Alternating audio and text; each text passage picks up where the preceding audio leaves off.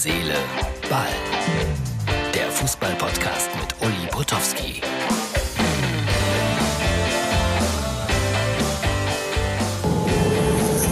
So, herzliche Ballfreunde, das ist die Ausgabe für den Donnerstag.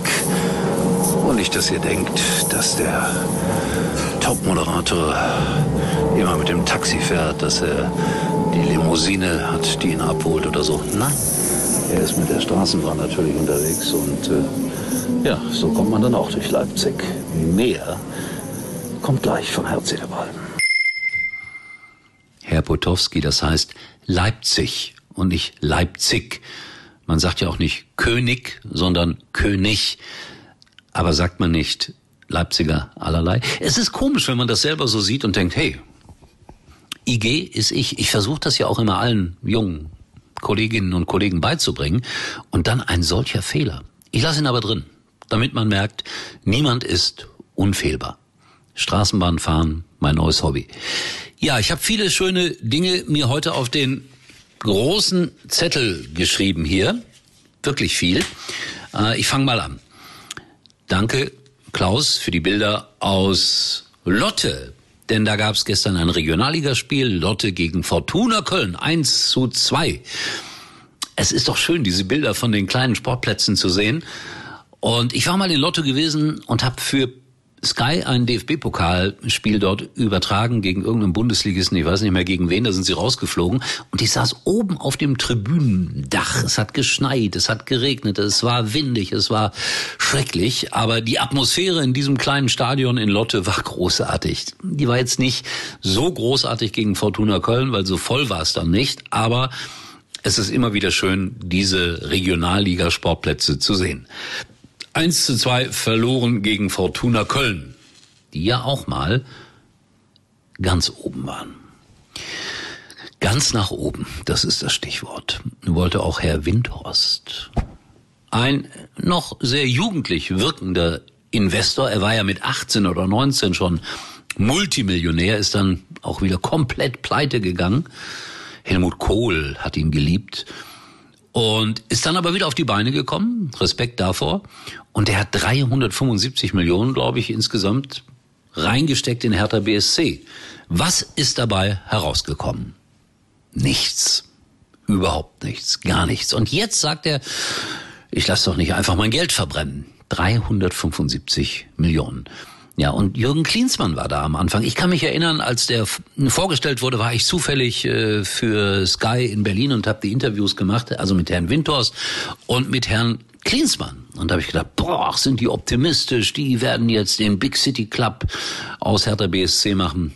Ihr wisst, was da gerade passiert. Die verlieren in Fürth, sind in arger Abstiegsnot, suchen einen Trainer mal wieder für die nächste Saison. Herr Korkut wird das ja nicht überstehen mit den Zahlen und Daten und Fakten. Und Herr Windhorst setzt sich hin und sagt, großer Irrtum. Tja, ich hätte es ihm eigentlich vorhersagen können. Die Bayern verlassen möglicherweise die Sebener Straße. Das Trainingsgelände ist dort auch nicht so optimal, wie man immer denkt. Und deshalb, ja, suchen Sie einen neuen Ort, wo Sie sich im wahrsten Sinne des Wortes ausbreiten können. Ich bedauere das. Ich war oft an der Sebener Straße früher, ist lange her. Und das war immer eigentlich ganz nett. Wobei viele sagen, was kann bei den Bayern schon nett sein? Eine Menge Leute, regt euch nicht auf. Da gibt's auch viel, viel, viel Licht. Wo Schatten ist, ist auch Licht und umgekehrt. Ja? Dann hat Borussia Mönchengladbach einen neuen Sportdirektor. Roland Wirkus heißt der. Roland Wer haben viele gefragt. Dann die Überschriften. Vierte Wahl. Die Fans toben. Experten, es gibt ja für alles Experten, werden befragt und die sagen, hm, oder ja, aber viel mit Kritik verbunden, der Name. Vierte Wahl, sage ich nur. Also ich finde, lasst den Mann doch mal arbeiten.